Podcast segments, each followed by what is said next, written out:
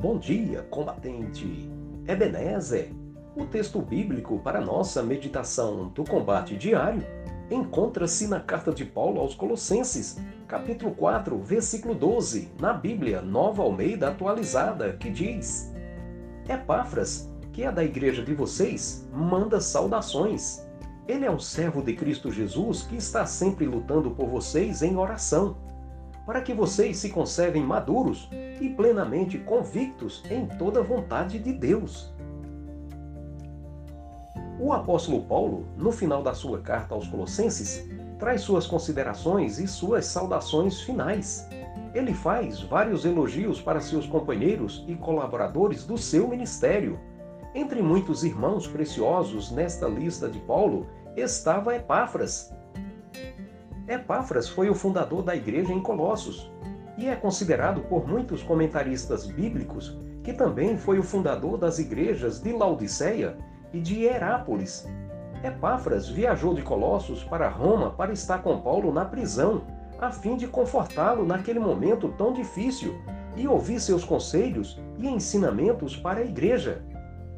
Mesmo longe da sua comunidade, Epáfras não cessava de orar pela igreja de Colossos, onde ele era membro, e também pelas demais igrejas, especificamente pela igreja de Laodiceia e de Herápolis. Orar a Deus diariamente é um mandamento bíblico. A Bíblia diz: orai sem cessar. Também é um privilégio para todo cristão falar com Deus a qualquer momento e em qualquer lugar. Entretanto, existem cristãos que vão além das orações normais eles têm um ministério de oração.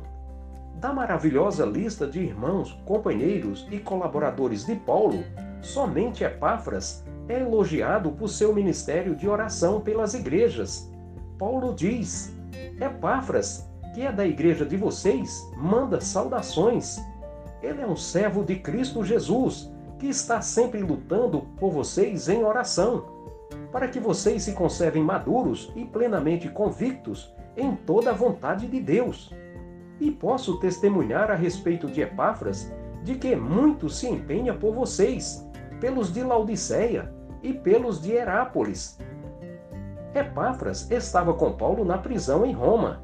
Por isso, ele não podia ministrar à igreja pessoalmente, mas ele podia orar por ela.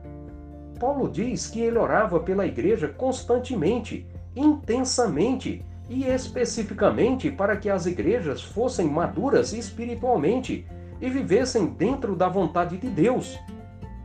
Que o Senhor Deus dê muitos epáfras para as igrejas locais e que Ele nos ajude a sermos como epáfras nas igrejas e na vida dos irmãos. A oração particular e de outros irmãos é um auxílio espiritual para as nossas vidas e nossos ministérios. A oração a Deus nos mantém calmos, serenos, alertas e agradecidos ao Senhor nos momentos tranquilos de bênçãos, como também equilibrados, confiantes e cheios de esperança do auxílio divino nos momentos difíceis. A Bíblia diz: dediquem-se à oração com a mente alerta e o coração agradecido.